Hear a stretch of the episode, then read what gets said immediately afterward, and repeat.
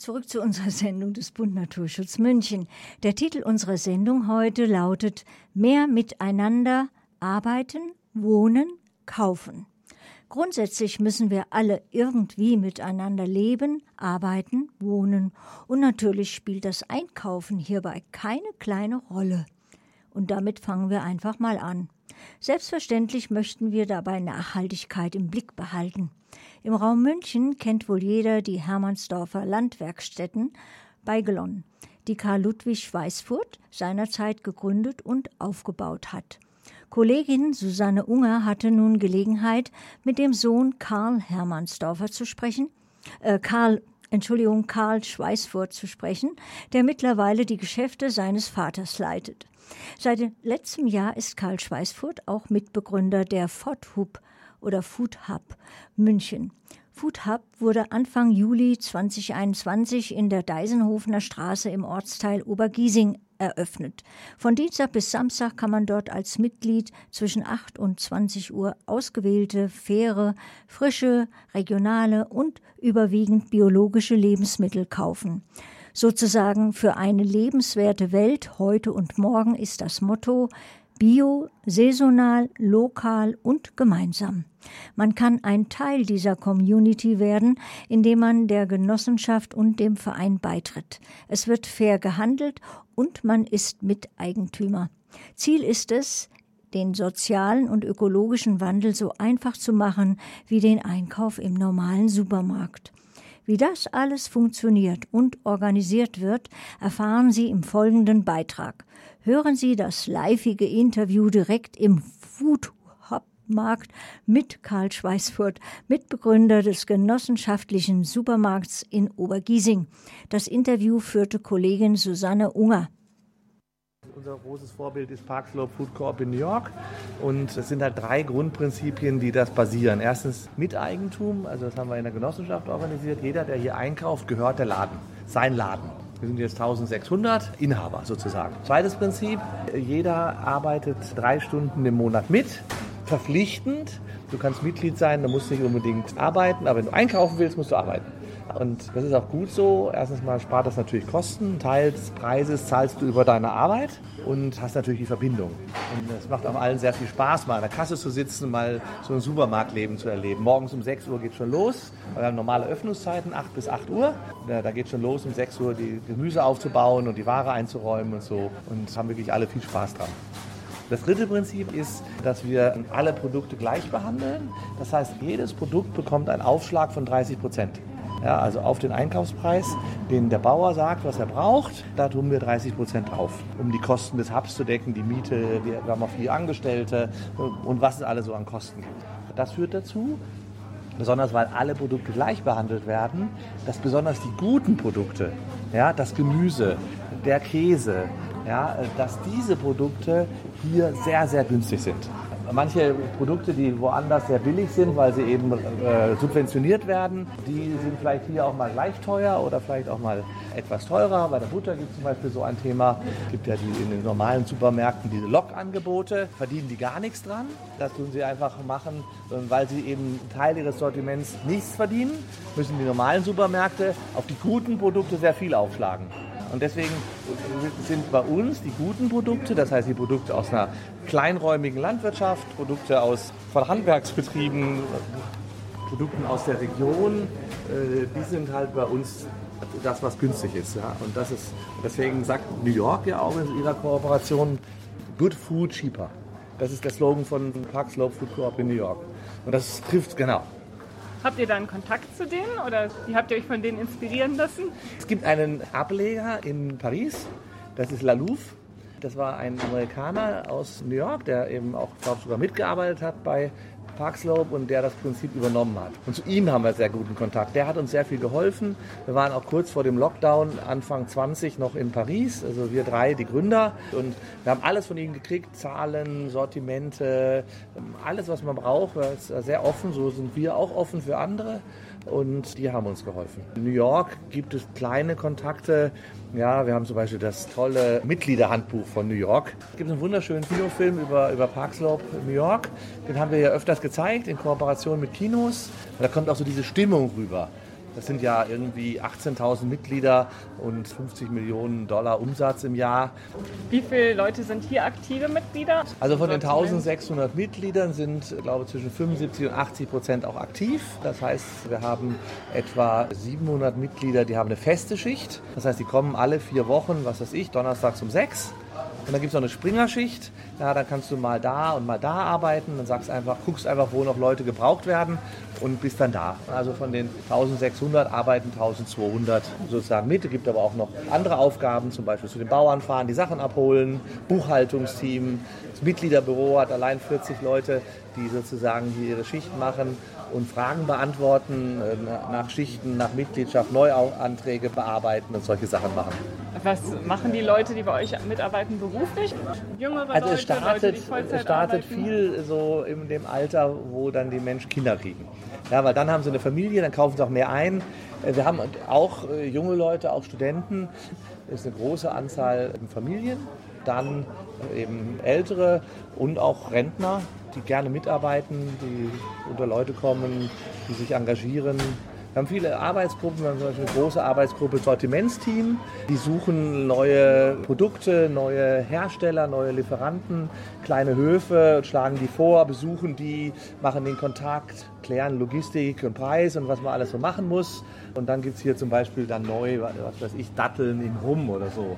Ja, dann, dann gibt es auch echt einige sehr spezielle Produkte. Ich zeige dir mal ein paar.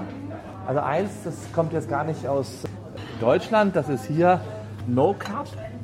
Das, sind, das kommt aus Süditalien, das ist eine Kooperative in Süditalien, die mit Geflüchteten arbeitet, denen gute Preise zahlt und äh, mafiafrei ist. Ja, in Italien was Besonderes, besonders in Süditalien. Und da importieren wir direkt.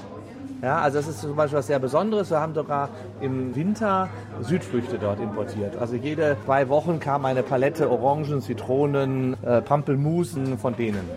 Ja, also das ist so ganz was Besonderes. Hier siehst du so ein paar handwerkliche Produkte von kleinen Herstellern, selbst gemacht.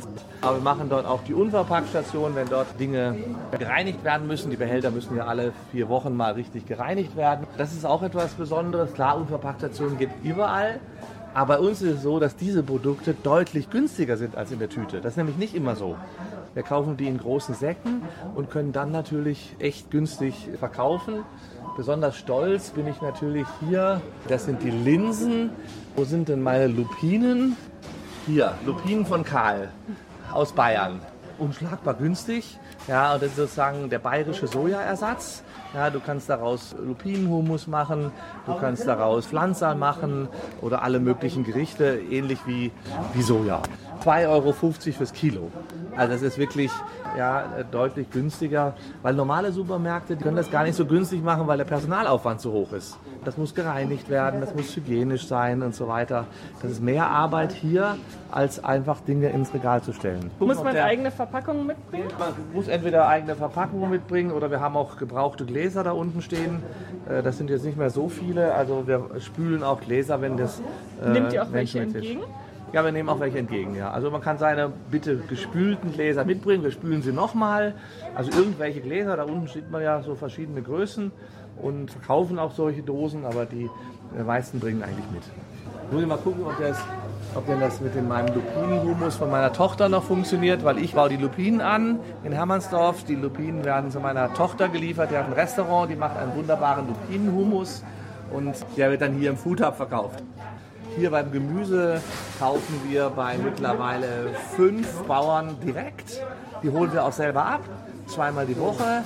Wir fahren einmal Richtung äh, Miesbach, einmal Richtung Gas am Inn.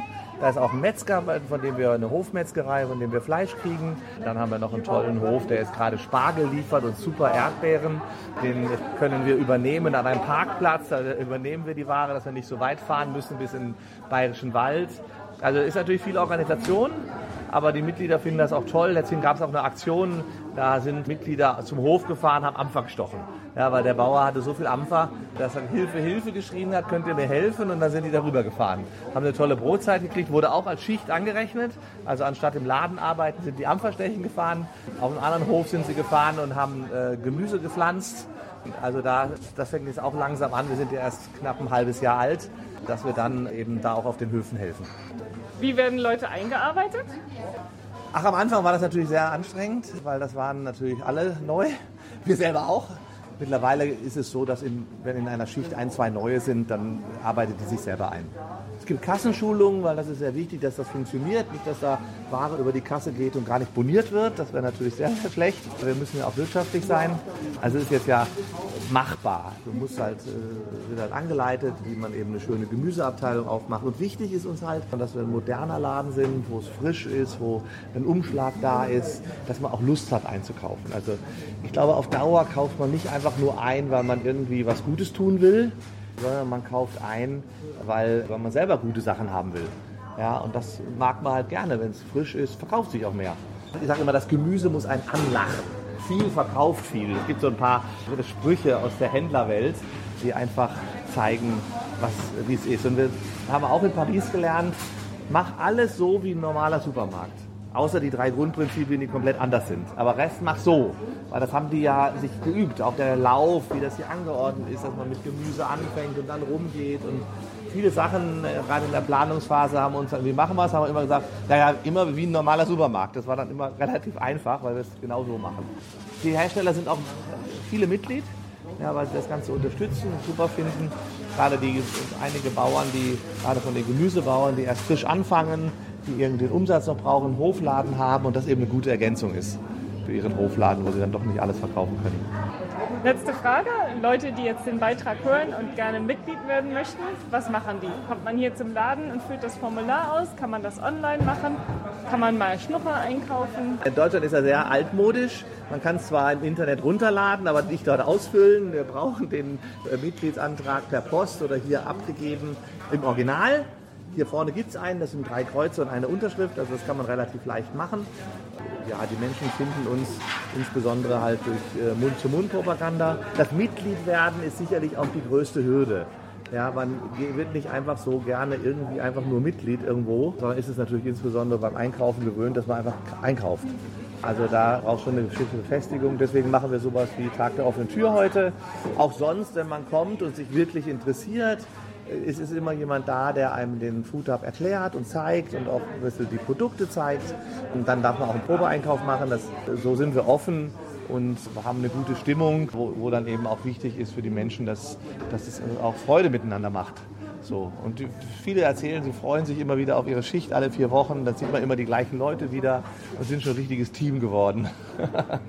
Und der Supermarkt hat geöffnet wie ein normaler Supermarkt. Genau, von 8 bis 8, nur montags haben wir noch geschlossen. Es kommt noch aus der Gründungszeit, wird sich sicher auch irgendwann ändern, wo wir noch nicht so viele Mitglieder waren. Da waren einfach zu wenig Leute zum Helfen. Für die Festangestellten ist auch ganz gut, dass sie, weil die arbeiten ja auch Samstag, dass sie dann zwei Tage am Stück frei haben. Aber sonst alles wie ein normaler Supermarkt. Man kriegt alles, Vollsortiment, alles da. Wir haben da hinten auch Drogeriewaren, also das Wesentliche, was man Drogerie braucht, äh, Waschmittel und äh, Seifen und so weiter. Also wie ein normaler Supermarkt, das Sortiment. Es sind mittlerweile, ich glaube, 4.500 Artikel. Wir haben jetzt nicht, was weiß ich, 20 verschiedene Spaghetti-Sorten. Das ist auch überladen, das wollen die Menschen gar nicht so, sondern wir gucken, dass wir eine Auswahl haben. Einmal super gute regionale, die dann vielleicht die teureren sind, aber auch welche äh, im Einstiegspreissortiment dann äh, jetzt zwar Bio sind, wir sind überwiegend Bio, aber nicht 100 Prozent. Also so, dass man da Sortiment, dann hat man vielleicht drei, vier verschiedene Arten von Spaghetti. Herzlichen Dank. Ja, gerne. Weiterhin viel Erfolg. Ja, danke, danke.